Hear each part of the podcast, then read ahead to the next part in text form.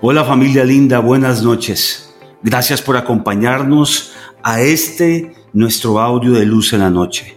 Recuerden que estamos con una serie de La batalla silenciosa. Por favor, comparta este audio con personas que necesitan ganar la batalla de su mente. Es un tema propicio para cada uno de nosotros. Nuestra mente está asediada, el borbandeo de información, el acoso de tanto estímulo, tiene a muchas personas con la sensación de estar acorraladas, como si se estuviera en medio de una batalla, solo que en muchos casos son sutiles y silenciosas.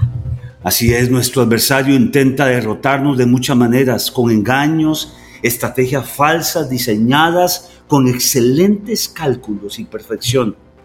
En vano, Jesús llamó al diablo embustero, padre de mentira, con un doctorado en engaño. Eso es lo que dice Juan capítulo 8. Nos han mentido, nos miente y lo seguirá tratando de hacer. Nos dice cosas de nosotros mismos que no son verdad. Nos dice cosas de las personas que nos rodean que no son verdad. Pero la audaz de esto es que no nos dice toda la mentira de una sola vez. Por ejemplo, comienza borbandeándonos la mente con ideas ingeniosamente diseñadas, recargadas de pensamientos irritantes. Escucha bien, por favor. Él conoce muy bien nuestras inseguridades, nuestras debilidades y nuestros temores sabe qué nos molesta y qué nos roba la paz. Wow. Por ejemplo, una chica sale, quiere salir con sus amigos y se está listando. De un momento a otro comienza a pensar que nada le queda bien. Se prueba una prenda, otra, otra. Concluye, me veo fea. Y termina entonces hundida en la tristeza que le da, entre comillas, no verse bien. Cierro comillas. Familia, una cosa es amarse a uno mismo como resultado del conocer y experimentar que el gran amor de Dios por nosotros y querer siempre verse bien porque me siento bien conmigo mismo. Y otra es estar expuesto y vulnerable por la inseguridad a dardos de fuego que aminoran la autoestima aún más. Nuestro enemigo está muy dispuesto, Mirta.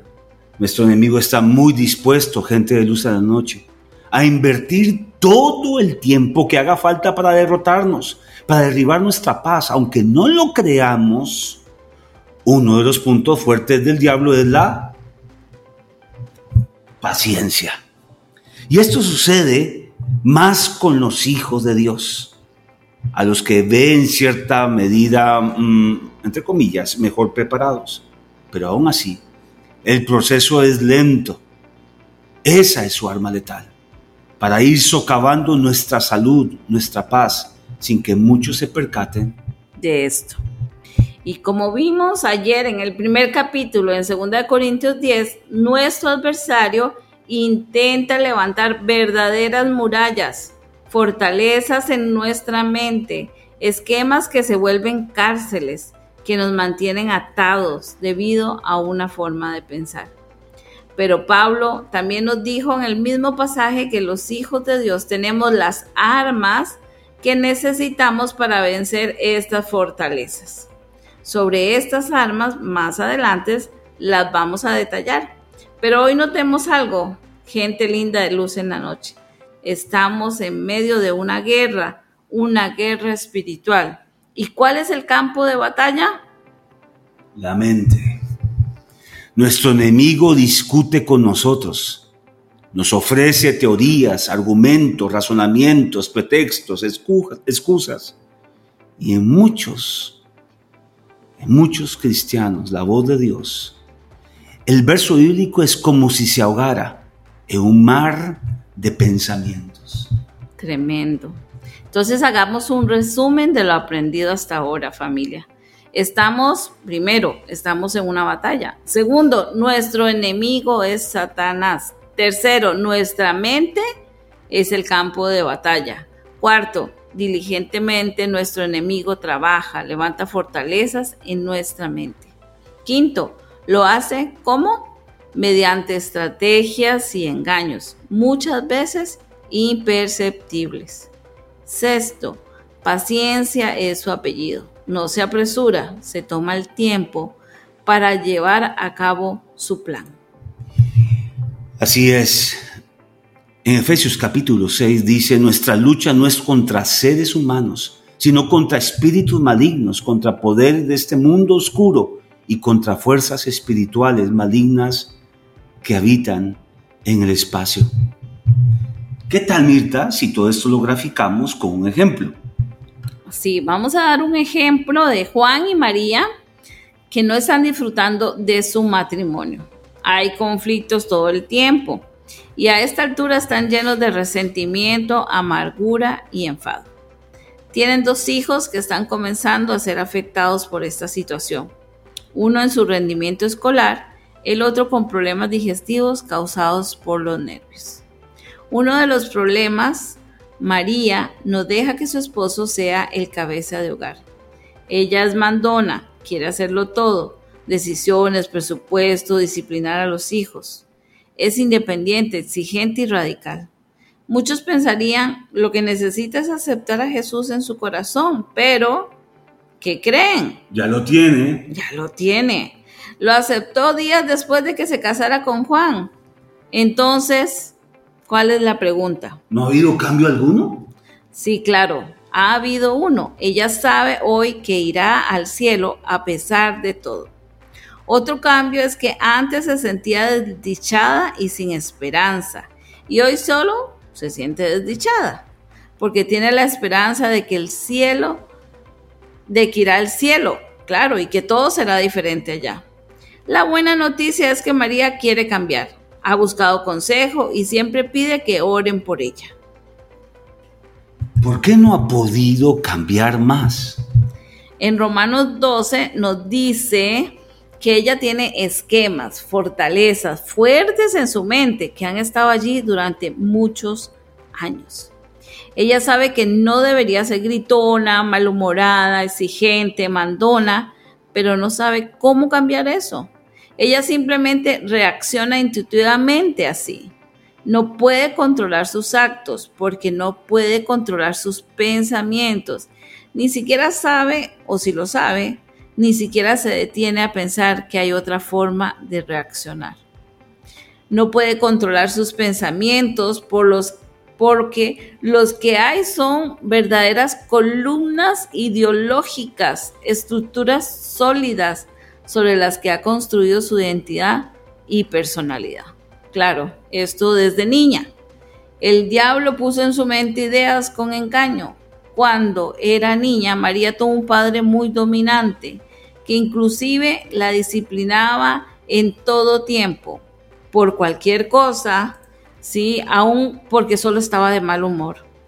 Un, un pequeño error de ella desataba la furia de su padre. Él le faltó el respeto a su esposa, y a María muchas veces hasta convertirse en la forma habitual. En cambio, el hermano de María parecía hacer todo bien, solo y eso parecía por ser varón. Cuando María cumplió 16 años, ya Satanás había lavado el cerebro de María diciéndole tantas mentiras como pudo, como por ejemplo, los hombres se creen importantes son todos iguales, no se puede confiar en ellos. Tal, te lastimarán como tu padre y siempre buscarán sacar provecho de ti. Si eres hombre, problema resuelto. Pero eres mujer. El resultado de esto es hasta lógico. Cuando pueda escaparé de esto y nadie podrá usar de mí otra vez. Ya nuestro enemigo había plantado conceptos, pensamientos justificados en María.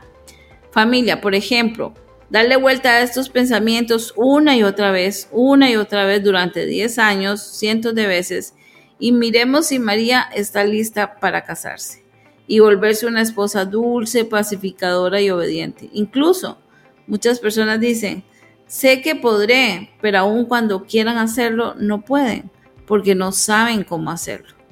Usará las palabras de la serie más exitosa de todas las que ustedes conocen, más los mexicanos. Y estamos en México, la las, de Chespirito. Las palabras de Chespirito.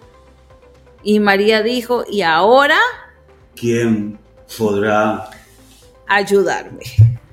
Y es que ante semejante situación, ¿quién podría, familia? La palabra de, de, Dios nos dice en Juan capítulo 8, si se mantienen fieles a mis enseñanzas, serán realmente mis discípulos y conocerán la verdad y la verdad los hará libres. La pregunta del millón es, ¿cómo lograr la victoria? Yo lo llamo por contraste. Es decir, tenemos que adquirir conocimiento de lo que Dios nos dice en su palabra. Esto plantará verdades absolutas en nuestro interior que irán renovando nuestras mentes. Las verdades de Dios plantadas en nosotros nos hará libres. Una prédica, una pastoral, un consejo que oímos de nuestros pastores, todo comienza a debilitar, a derribar argumentos, esquemas que parecían las murallas de Jericó, pero con el poder de la palabra de Dios serán derrumbadas.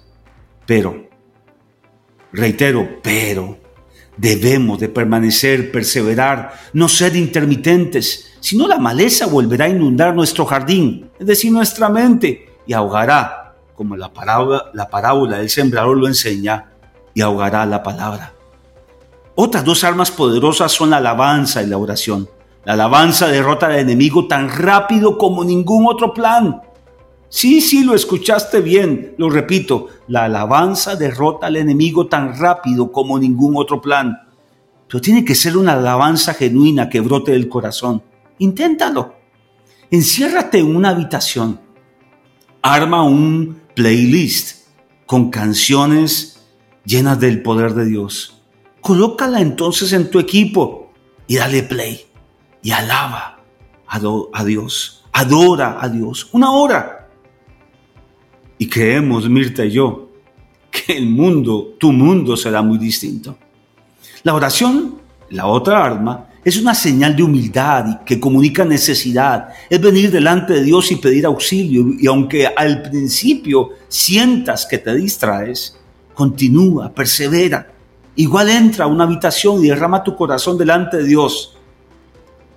¿Acaso no oirá Dios al que le clama? Eso sí te sugiero que tu oración sea compuesta con palabra de Dios. Es decir, arma gramaticalmente tu oración con versos bíblicos. ¿No sabes? Pues junto con este audio te estaremos adjuntando dos archivos con versos bíblicos que puedes usar para armar tu oración. Recuerda, la oración es una conversación genuina, transparente, natural y sobre todo sencilla con Dios. No te afanes si tú eres de los que creen que no sabes orar. Orar es hablar con Dios. Por favor, si a ti te enviaron este audio sin los dos archivos adjuntos, pídeselos a la persona que te compartió este audio y haz una oración y una alabanza llena del poder de Dios. Oremos. Espíritu Santo, gracias por lo que has hablado en nuestras vidas hoy. Por favor, te pido que inundes de esperanza el corazón de tus hijos, de que la batalla tú la libraste en la cruz y llevaste cautiva nuestras mentes y nuestros pensamientos y los pusiste al pie de la cruz. Gracias Señor porque la batalla de nuestras mentes no es una batalla perdida.